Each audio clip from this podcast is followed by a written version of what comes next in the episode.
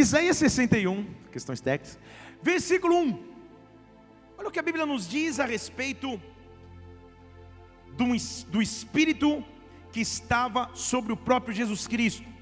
Essa é uma revelação profética que o profeta Isaías está tendo. E eles diz assim: O Espírito do Senhor está sobre mim, porque o Senhor me ungiu para pregar boas novas aos mansos, me enviou a restaurar os contritos de coração, proclamar liberdade aos cativos, abertura de prisão aos presos e apregoar o ano aceitável do Senhor e o dia da vingança, da resposta do nosso Deus, para consolar os que estão tristes, para ordenar acerca dos que choram em Sião, que se lhes dê coroa ao invés de cinzas, óleo de alegria ao invés de pranto, vestes de louvor ao invés de espírito angustiado, vestes de louvor ao invés de espírito angustiado, a fim de que se chamem árvores de justiça, plantação do Senhor, para que Ele seja glorificado. Vamos orar nessa hora, Espírito Santo de Deus, nós estamos na tua casa. Esse é o dia, essa é a hora de buscarmos a Ti. Nós estamos aqui porque precisamos do Teu derramar, Senhor, porque precisamos da Tua presença manifesta, porque precisamos do Teu Santo Espírito a nos visitar, Senhor, nos envolver, em um nome do Senhor Jesus. Vem com a Tua glória agora nesta casa, vem com a Tua glória sobre as nossas vidas, repreende tudo que seria contrário ao teu agir, ao teu mover, ao teu derramar, e manifesta aqui o teu reino, manifesta aqui a tua vontade, da ordem dos teus anjos ao nosso respeito, Pai. Visita-nos, o Senhor conhece as nossas vidas em detalhes, por isso olha para cada um que entrou aqui e vem nos trazer vestes, Pai, vem nos trazer vestes de louvor, vem nos trazer vestes de louvor, vem, derrama-te sobre nós, manifesta o teu reino aqui, nós já te damos glória, honra e adoração, antes mesmo de de finalizarmos esse culto, nós já te louvamos profeticamente por aquilo que o Senhor fará. Vem com o teu reino sobre nós, em o nome de Jesus Cristo. Recebe essas palmas que são para ti, porque nós te adoramos, Pai. Nós te adoramos, Deus. Nós te adoramos, Senhor. Oh, aleluia. Aleluia. Então ele está oferecendo uma troca. Ele está dizendo assim: vestes de louvor ao invés de espírito angustiado. Por isso que a Bíblia diz: quanto ao mais, fortalecei-vos no Senhor e revesti-vos do seu poder. Revista-se, vista algo novo. E ele está associando então ou veste de louvor ou espírito angustiado. Em outras palavras, quando Ele tira a angústia de espírito, Ele nos dá uma veste nova, Ele nos dá uma roupa nova. Eu não sei contar você, mas quando eu me pego olhando fotos antigas, da minha época de adolescência, ou pré-adolescência, ou juventude como estou, quando olho fotos antigas, tem fotos que eu olho, contemplo, e só um pensamento me vem à mente: onde eu estava com a cabeça para usar essa combinação? Fotos de bermuda, meia social, bermuda listrada, camisa xadrez. Você sabe o que eu estou dizendo? Todos vocês têm essa fase que você olha e fala: Meu Deus! O que estava na minha cabeça, ou então pior, o que estava na cabeça dos meus pais para me vestirem daquele jeito? Certamente não há ninguém aqui que não goste de ganhar uma roupa nova. Se você dissesse para sua esposa agora, vou te dar uma roupa nova, você veria um sorriso. As mulheres estão sorrindo para mim, falando: Fala Deus, fala pastor. Se você ganhasse uma roupa nova, sem dúvida você se alegraria. Tem uma mulher que olhou para o esposo, ele olhou para cima, tipo disfarçando: Não, Deus não está nesse lugar, né? Calma. Agora, a roupa expressa a tua identidade, teu estado de espírito, a maneira que você decidiu se vestir, se arrumar ou não se arrumar, quando você está em casa querendo descansar, o que você mais faz é colocar uma roupa qualquer e ficar deitado no sofá, porque é o teu lugar de conforto. Então aquilo que você está revestido, de alguma maneira reflete o teu estado e a Bíblia está dizendo assim: eu estou trocando ou eu sou capaz de trocar o espírito angustiado por uma veste de louvor, porque o espírito está sobre mim, eu ofereço uma troca de roupas. eu ofereço uma nova roupa espiritual. O que eu estou dizendo aqui da parte de Deus é que Ele quer nos revestir com roupas novas. Deus está colocando sobre ti vestes de louvor, vestes de louvor áreas onde o espírito estava angustiado, áreas onde o espírito estava atribulado, áreas onde a preocupação reinaria. Deus está aqui para oferecer roupas novas, roupas novas no espírito, vestes novas no espírito. Eu quero vestes novas, meu Deus. Derrama das tuas vestes novas sobre mim. Troca as minhas vestes, troca as minhas vestes, troca as minhas vestes. Haverá um trocar de vestes espiritualmente falando neste lugar. Troca as minhas vestes, Pai. Então, para receber de Deus vestes novas, a primeira coisa que eu tenho que fazer é negar a tentativa do inimigo de me vestir. Aleluia, só uma pessoa disse amém. É negar a tentativa do inimigo de me oferecer roupas. É como se eu estivesse num closet para os chiques ou num guarda-roupa para os normais. E eu tivesse escolhas a fazer ao invés de espírito angustiado, ele me tem vestes de louvor. Mas antes das vestes de louvor, qual tipo de vestimenta o inimigo tem para oferecer? Para receber roupas novas, primeiro eu tenho que saber negar algumas roupas. Estão comigo aqui? Diga amém. Em outras palavras, eu tenho que saber negar tentações. As roupas que o inimigo tem para oferecer. E que roupas são essas? Abra comigo em Mateus capítulo 4.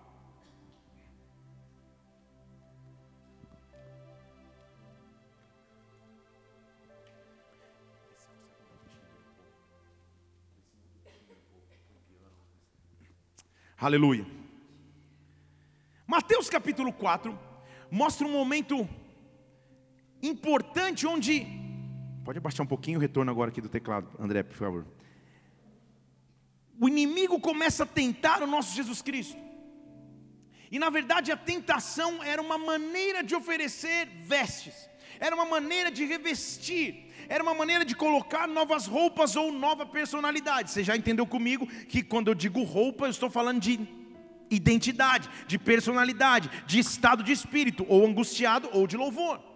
Então a primeira roupa que me é oferecida, no, no percurso para trocar angústia por vestes de louvor, a primeira roupa que tenta interferir é baseada na tentação do que a carne necessita agora.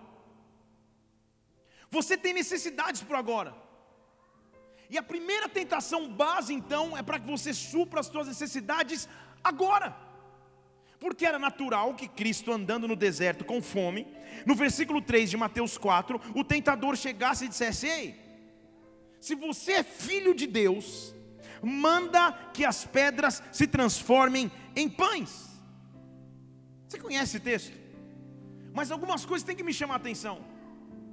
Lembra que o que aconteceu antes de ele entrar no deserto? Vocês lembram comigo? O que aconteceu no pré-deserto? Alguém lembra? Quer chutar? Quer consultar o Google? Ah, muito bem. Ele havia sido batizado. Jesus Cristo havia sido batizado nas águas. Vamos lembrar mais um pouco? Depois de batizado, quando ele mergulha nas águas do Rio Jordão, ele levanta, os céus se abrem, o Espírito Santo vem em forma de pomba descendo sobre ele e uma voz diz o quê? Vamos lembrar da voz, tipo Cid Moreira mesmo? Este é o meu filho amado. Ó, Cid Moreira com gripe. Este é o meu filho amado nele eu tenho prazer. Então Deus chamou Jesus publicamente de filho. A primeira oportunidade que Satanás tem de fazer uma pergunta, um desafio a Jesus, ele vai aonde?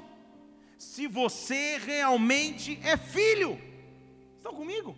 Calma aí, eu acabei de ouvir do meu pai que eu sou filho. E a primeira coisa que o inimigo traz no momento da fome, no momento da escassez, no momento da dificuldade, é questionamento sobre aquilo que Deus já me disse.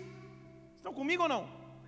Daquilo que Deus já me falou, isso me traz um padrão. Quando eu começo a duvidar em alguma área de minha vida, é exatamente aquilo que Deus vai fazer por mim. Entendeu? Quando eu começo a duvidar se realmente eu tenho uma chamada, se realmente eu sou um pregador, se realmente minha carreira vai acontecer, se realmente meu ministério vai progredir, a dúvida está baseada naquilo que Deus já prometeu. Porque ele ouviu: Eu sou o teu pai, você é o meu filho, eu tenho prazer em ti. Satanás vem, ó, será que você é filho mesmo? É a única função dele, lançar dúvida naquilo que Deus disse ser certo. Será que porque você está passando fome no deserto, você é filho? Não. Subentendido estava, teu pai esqueceu de ti. Não é possível. Há tanta abundância, tanta fartura, ele é dono de tudo. Então faz o seguinte: usa o teu poder para o seu próprio prazer. Usa o teu poder para suprir a necessidade que você tem agora. Se você é filho, me prova que você é filho, transforma as pedras em pães. Então a primeira roupa que eu tenho que negar é a roupa da satisfação pessoal do agora. Eu sei que é difícil ouvir um amém para isso. A satisfação pessoal do agora rouba a veste de louvor que ele tem para mim. Então eu tenho que dizer, Senhor, não importa o que eu queira agora, eu quero a tua vontade. Eu sei que o Senhor me abandonou no deserto, mas eu não preciso transformar pedra em pão eu não preciso fazer com minhas próprias forças, eu até poderia, mas ele responde: não é só de pão que o homem vai viver. Você conhece, né, o texto? Não é só de pão que o homem vai viver, não é só de pão que o homem vai viver. Eu não quero uma roupa para o agora, eu não quero uma provisão para o agora, eu não quero que solucione o agora, eu não quero que a minha carne se satisfaça somente no agora, eu quero o que Deus tem para mim. Se não dá certo no agora, ele lança a segunda alternativa de roupa, que é uma roupa chamada inconsequência. Fale comigo, inconsequência. A base da tentação é a mesma: tentar provar se ele é filho ou não. E no versículo 6 de Mateus 4, que a gente está lendo, ele diz assim: Ei, se você é filho mesmo, tudo bem, você não quis transformar pão, né? Faz o seguinte: se joga aqui daqui do penhasco para baixo. 6, versículo 6. Se você é filho mesmo, se joga aqui para baixo. E aí ele usa a palavra, porque está escrito, ele cita o Salmo 121, aos seus anjos ele vai dar ordem ao seu respeito, fica tranquilo, eles vão te tomar nas suas mãos e você não vai tropeçar nenhuma pedra. Estão comigo? O segundo é inconsequência.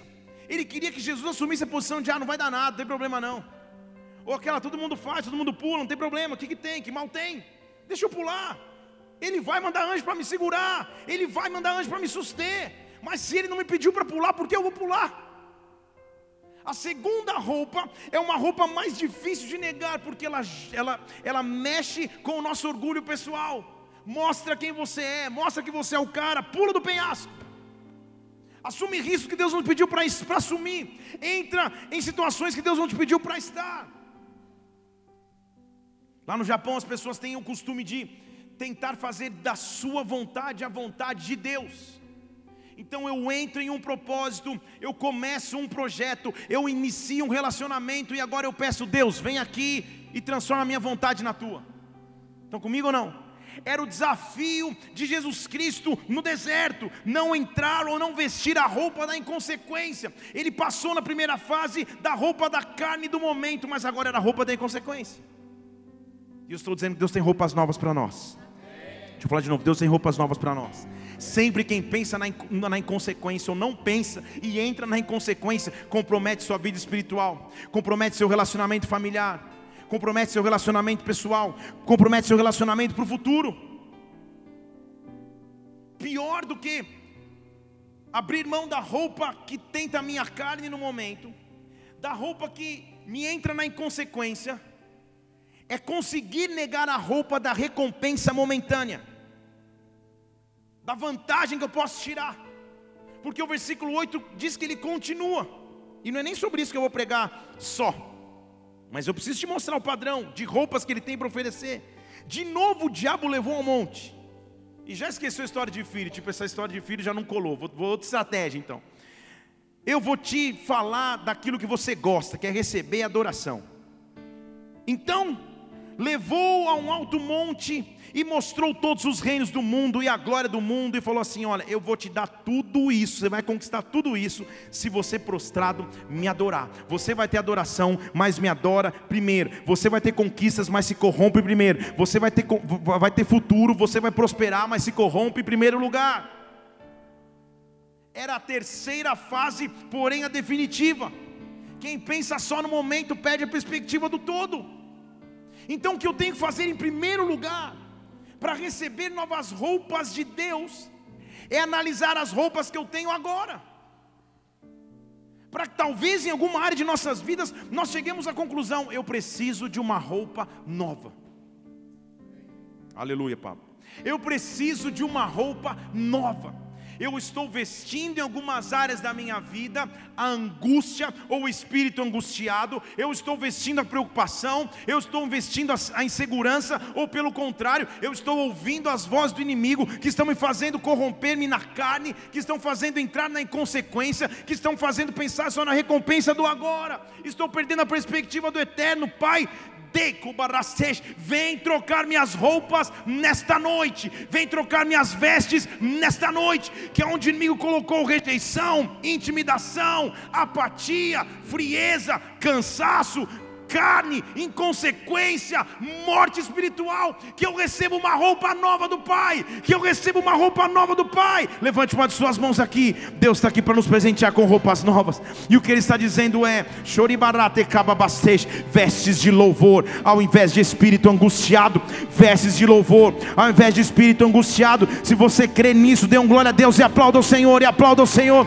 e aplauda o Senhor, e adore-o. Oh! Oh! Irmãos, o vestuário do tempo bíblico era muito mais fácil do que os dias de hoje. Hoje, diga você, para sair de casa, às vezes você fica horas combinando isso com aquilo, pegando um acessório, pegando outro. Os tempos bíblicos, predominantemente, quando ele falava de vestes, haviam duas distinções de vestes, basicamente a mais comumente usada era a túnica. Que você já, só por assistir um seriado da Record, já sabe o que eu estou falando. Que era uma peça única, uma peça única de roupa, de algumas cores, mas a maioria de tons pastéis. Você viu que eu estudei?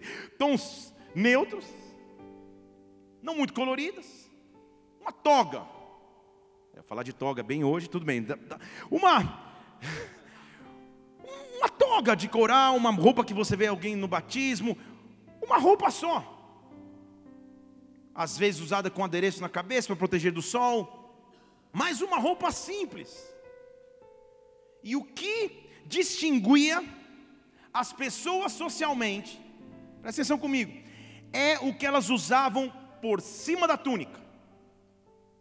Os mais simples usavam capas.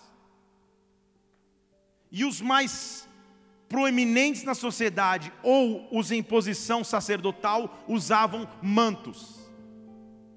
Deixa eu falar de novo. Grande parte das pessoas usavam capas. E os sacerdotes e os com condição mais avantajada na sociedade usavam mantos.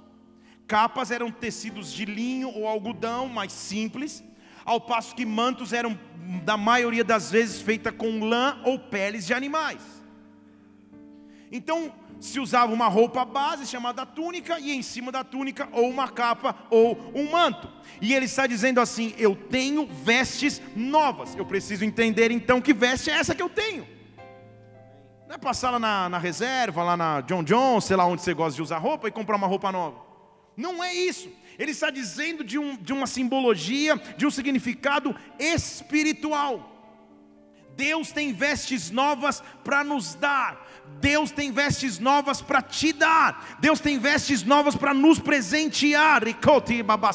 E nessa noite você vai sair daqui com vestes novas. Nessa noite você vai sair daqui com roupas novas no espírito. Deus está te dando roupas novas no espírito. Ele está trocando o espírito angustiado por vestes de louvor. Espírito angustiado por vestes de louvor. Chegou a hora de se vestir com roupas novas, dadas pelo teu próprio Deus. Receba de Deus uma roupa nova. Dê um brado ao Senhor e adore e aplauda. Uou!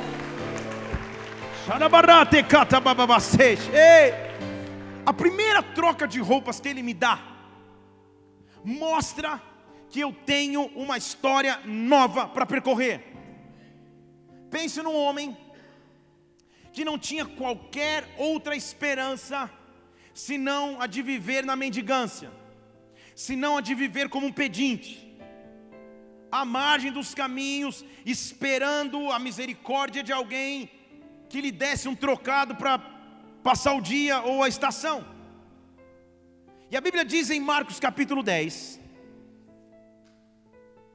e essa é a primeira troca entre as 455 que nós vamos falar hoje. Aleluia. Resumidas em três.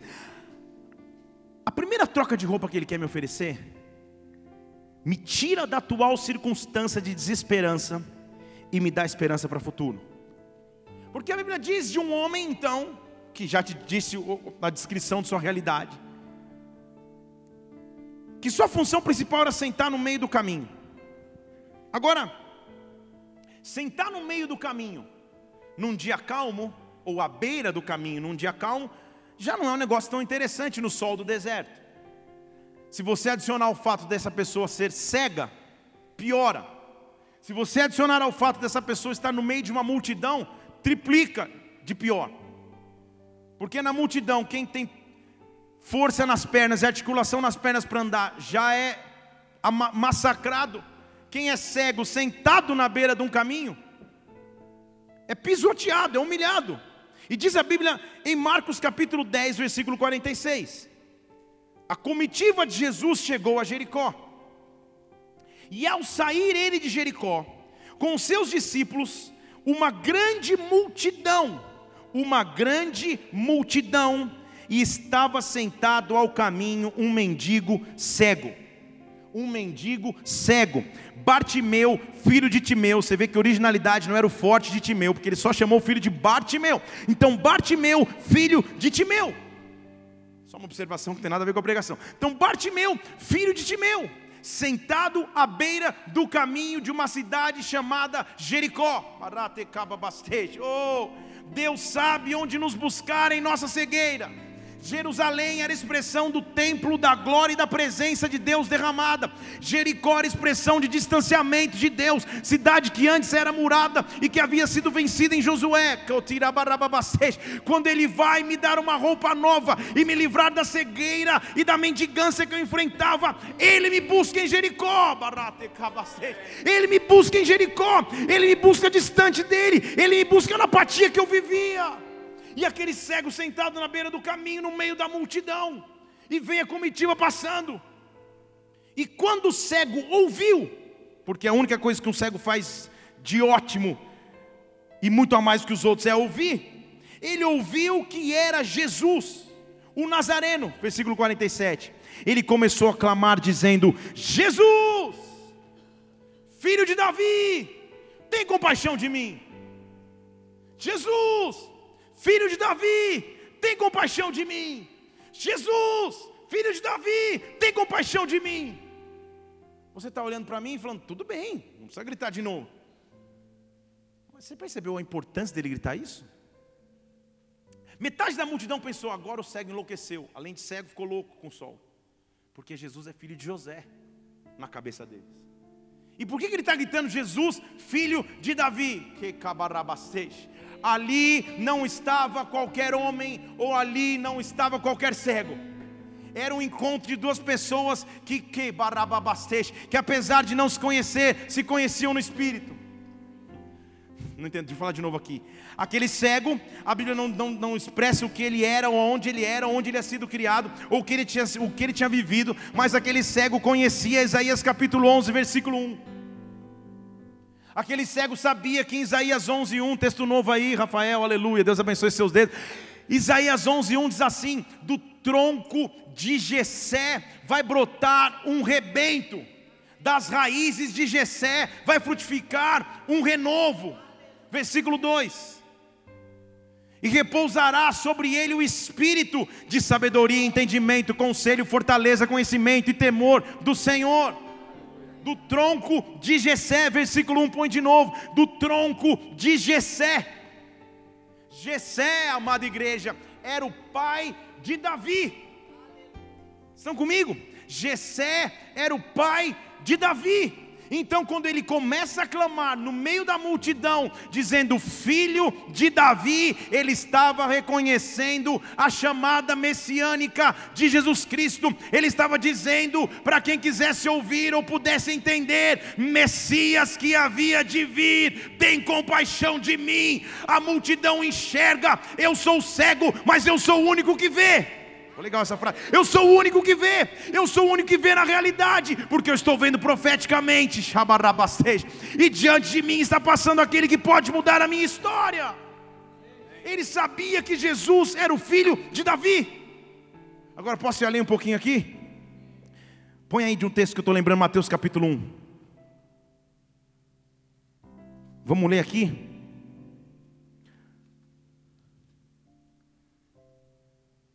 Aleluia.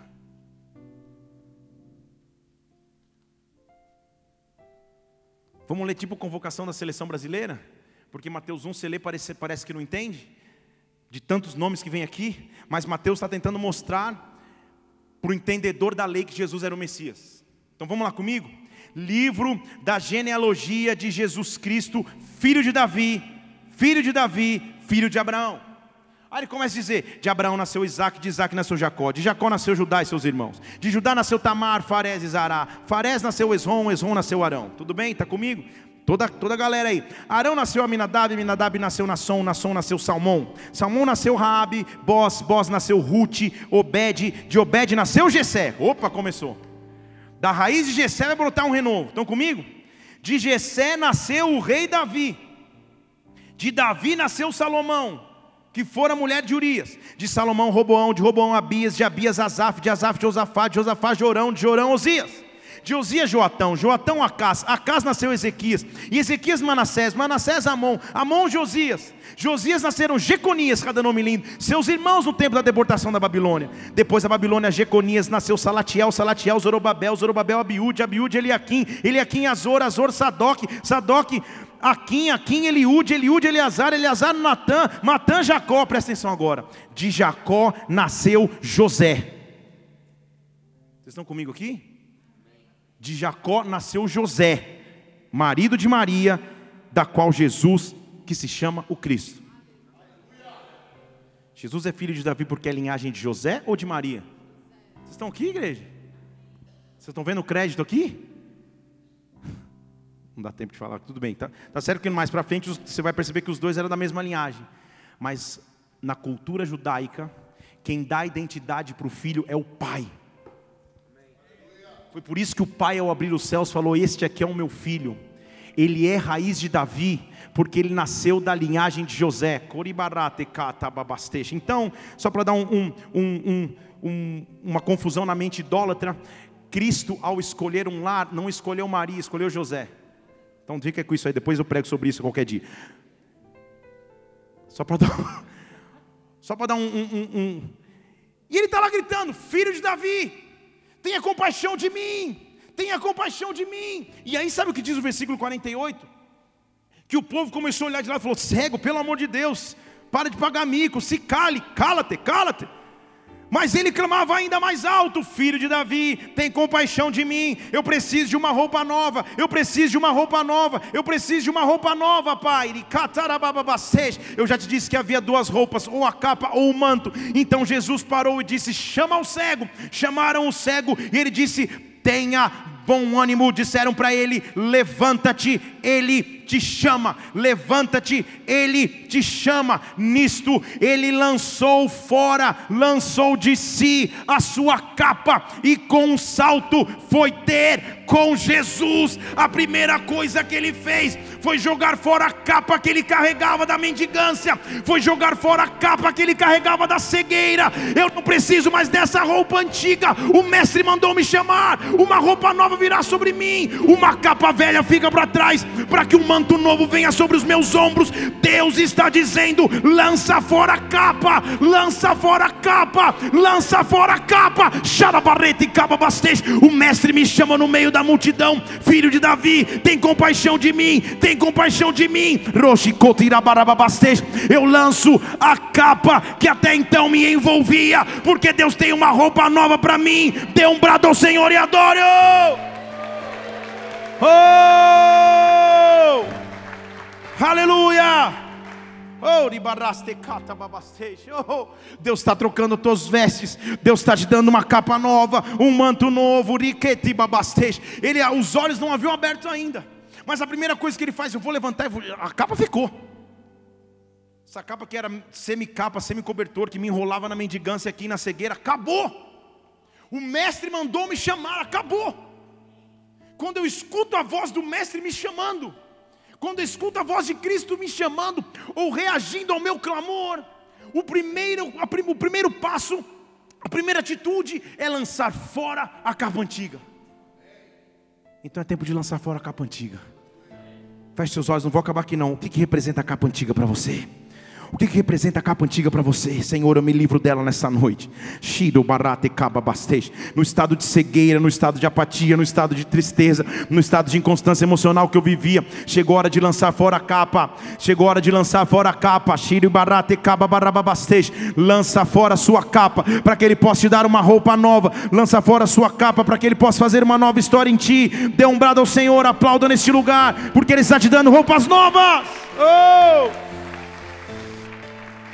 Então a primeira coisa que eu entendo é que Ele me deu roupa nova, que a capa do passado não está mais sobre mim, que a capa da cegueira não está mais sobre os meus ombros. O mestre mandou te chamar, você conhece a história, depois você lê lá. Que ele é curado da cegueira, obviamente. Mas antes de ser curado da cegueira, ele lançou fora a capa. Ele se preparou para receber uma roupa nova. Então se prepara para receber uma roupa nova porque o teu mestre vai passar sobre ti hoje. Ou, quero que você pense num homem que vivia numa sociedade onde era praticamente impossível a escalada social. Ou seja, não havia como crescer socialmente, empreender, enriquecer da noite para o dia. Você meio que estava fadado a viver na cultura que você nasceu. Então, se você nasceu numa família que plantava batatas, você ia ser plantador de batatas. Se você nasceu na família de um ferreiro, você ia ser ferreiro. Se você nascesse na família de um pecuarista ou de um, alguém que cuidava de gado, você ia cuidar de gado. Não tinha MBA, faculdades, não tinha como crescer, concurso para você prestar, né? Agente público em Israel, não tinha isso. Tudo bem? Você nascia num, num, ambiente e crescia nesse ambiente. O máximo que você fazia é aumentar a riqueza da sua família ou diminuir com uma administração. Então estamos diante de um rapaz que não tem muita, muita, muito para onde ir ou para onde crescer. Na verdade, ele tinha um bom trabalho para a época. E o trabalho dele era com as mãos atrás de um arado, trabalhar na terra para o plantio. Só que não era dois boizinhos. A Bíblia diz que ele tinha um arado com doze bois, e ele se doze conjuntos de bois, e ele estava com a duodécima. Então são 12 conjuntos, não precisa fazer a conta rápido para não, né, não dar um fundir a sua cabeça. 12 vezes 2, 24 bois. Então ele tinha 24 bois. Claro que naturalmente 12 mais 12 representa os 24 anciãos, o relacionamento de Deus com os homens, mas não dá tempo de falar isso, já falei. Então ele está lá com 24 bois. A rotina dele era essa. Não tinha outra coisa para fazer. Acordava de manhã, boi. Almoço, boi. Era isso que ele fazia. Não tinha outra história a não ser essa. Fadado a viver assim por toda a sua vida. Mas o que ele não esperava é ter um encontro com o profético. O profético muda as minhas roupas. Deixa eu falar de novo: o profético muda as minhas roupas. No Antigo Testamento, talvez o cara mais ousado e doido que existiu foi Elias. Que doido é esse cara de falar, não vai chover. E depois falar, Senhor, o que, eu fiz? Falei que não ia chover, não está chovendo mesmo. Não é isso? Reúne os profetas aí, abre, põe até água do lado que vai cair fogo do céu. Elias era dos nós, era Pentecoste total. Agora, das coisas mais doidas que ele fez, talvez esteja que a gente vai ler agora. Porque está lá Eliseu, lavrando a terra, mais um dia, acordei, despertador tocou, estou aqui lavrando a terra com meus bois. E Elias vem caminhando. Em 1 Reis 19, diz que no versículo 19, Elias partiu de um momento que ele estava se sentindo só e orando a Deus para que ele não ficasse mais sozinho. E quando ele começa a caminhar, ele encontra 1 Reis 19, versículo 19. Ele encontra Eliseu, filho de Safate, ele andava lavrando a terra com 12 juntas aí, 12 juntas, 24 bois, adiante dele. E ele ficava na duodécima, segurando a duodécima junta de boi. Ele passa sobre Eliseu, não fala nenhuma palavra, não diz nem bom dia, mas ele faz algo sobrenatural. A Bíblia diz: ele lançou a capa sobre ele. Estão comigo aqui?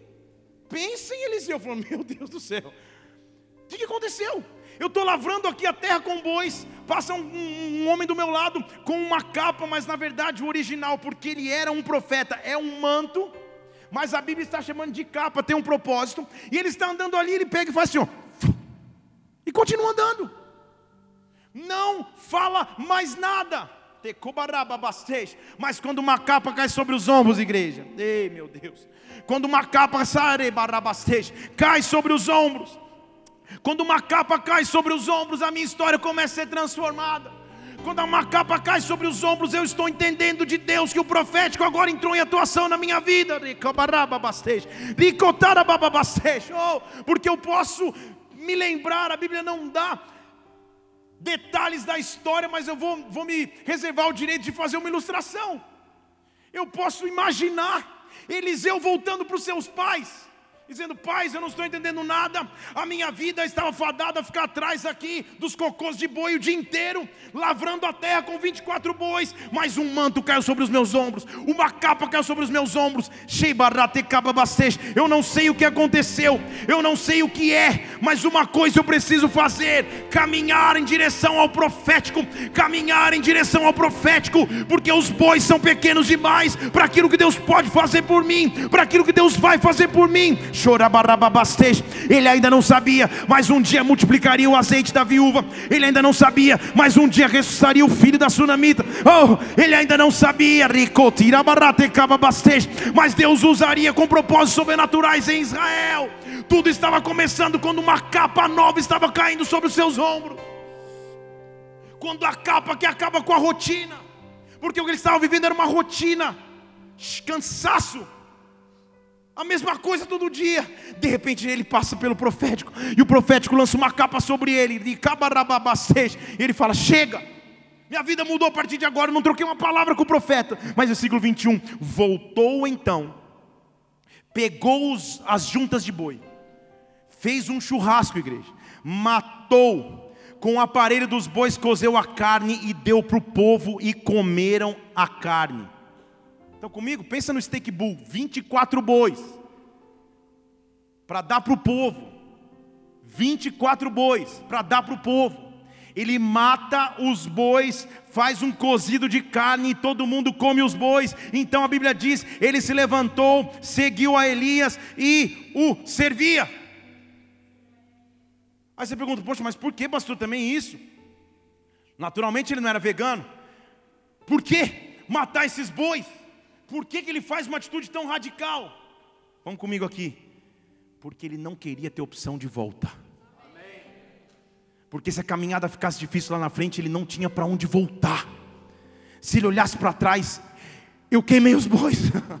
Eu queimei os bois, não tem outra opção, porque se os bois ficassem lá vivinhos, guardadinhos, qualquer primeira dificuldade que ele enfrentasse, não, eu vou largar essa loucura de viver com o profeta aqui. Esse profeta é doido demais. Eu vou voltar para os bois que eu tinha, mas quando um manto cai sobre os meus ombros, quando uma capa nova vem sobre mim, o que Deus me diz é queima os bois queima o que prenderia o passado, queima o que te prenderia atrás, porque um manto caiu sobre ti, um manto caiu sobre ti, um manto caiu sobre ti. Dê um brado ao Senhor e aplauda neste lugar. Ele está lançando capas nessa noite. Oh! Oh, oh, então, eu te disse que o único capaz de, na cultura judaica, trazer bênção sobre a família era o pai. Já te disse hoje aqui, não disse? que inclusive lia a linhagem de Jesus Cristo para mostrar que José é filho de Davi. Que o pai abençoou Jesus ao ser batizado. Agora, se eu recebi a primeira veste, que é a veste que me tira da multidão, me levanta da cegueira e me leva para um tempo novo. Se eu estou na segunda veste, que é a veste que me faz queimar os bois para não ter nem para onde voltar. Que veste seria a coroação? Que veste seria a veste tipo agora é de gala? Agora estou com uma roupa nova mesmo. A gente tem que ter cuidado com o que a gente pede ao Senhor, porque Elias estava dizendo assim, ó, Senhor, eu estou sozinho, só ficou eu em Israel. Você lembra que, que, que era o chororô de Elias para Deus? Ou oh, só ficou eu, Deus, tal, tal, tal. Deus fala, é, você ficou sozinho? Tá, tá bom. Depois desse momento, Eliseu não largava. Elias falou assim: fica aqui que eu vou lá. Não, vou, onde você for, eu vou. Foi pedir companhia, agora era todo o momento. E Eliseu sabia que aquela capa era só uma fase de transição, havia uma nova capa. Havia uma nova capa.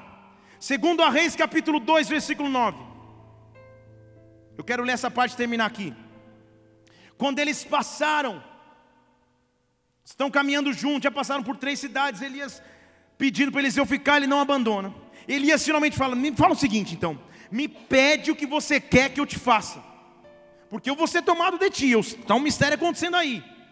O que, que você quer que eu te faça? Então disse Eliseu, presta atenção comigo, eu quero que venha sobre mim porção dobrada do teu espírito. Você diz glória a Deus e eu também digo glória a Deus, mas será que a gente entendeu a profundidade desse pedido? Eu acabei de dizer a você que quem era capaz de trazer bênção sobre a família era o pai. Na cultura judaica, quando o pai estava no leito de morte, ele reunia os seus filhos, e todo bom judeu, 10, 12, 15 filhos. E ao reunir o filho, ele ia distribuir a herança para os filhos. E sabe o que ele fazia? Primogênito, você é o primeiro.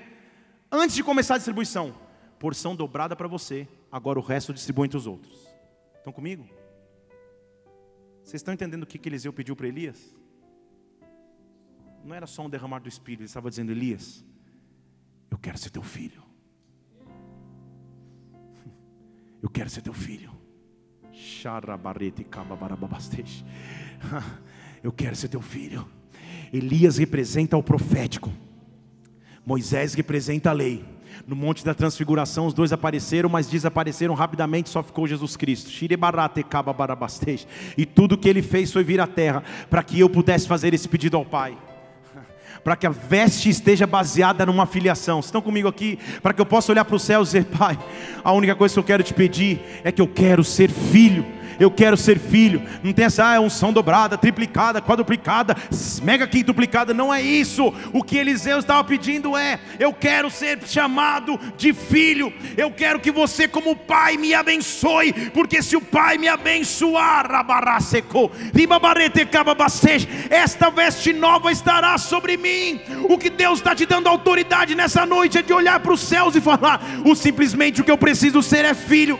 Simplesmente o que eu preciso ser é filha me recebe como filho, me recebe como filha, me ame como pai. Chore barate bastej, um pai que ama os seus filhos nesta noite. A veste que ele tem para nos dar é uma veste de amor paternal. Barate barabaste, shuri barate bastou. Há um amor de pai manifesto aqui nessa noite.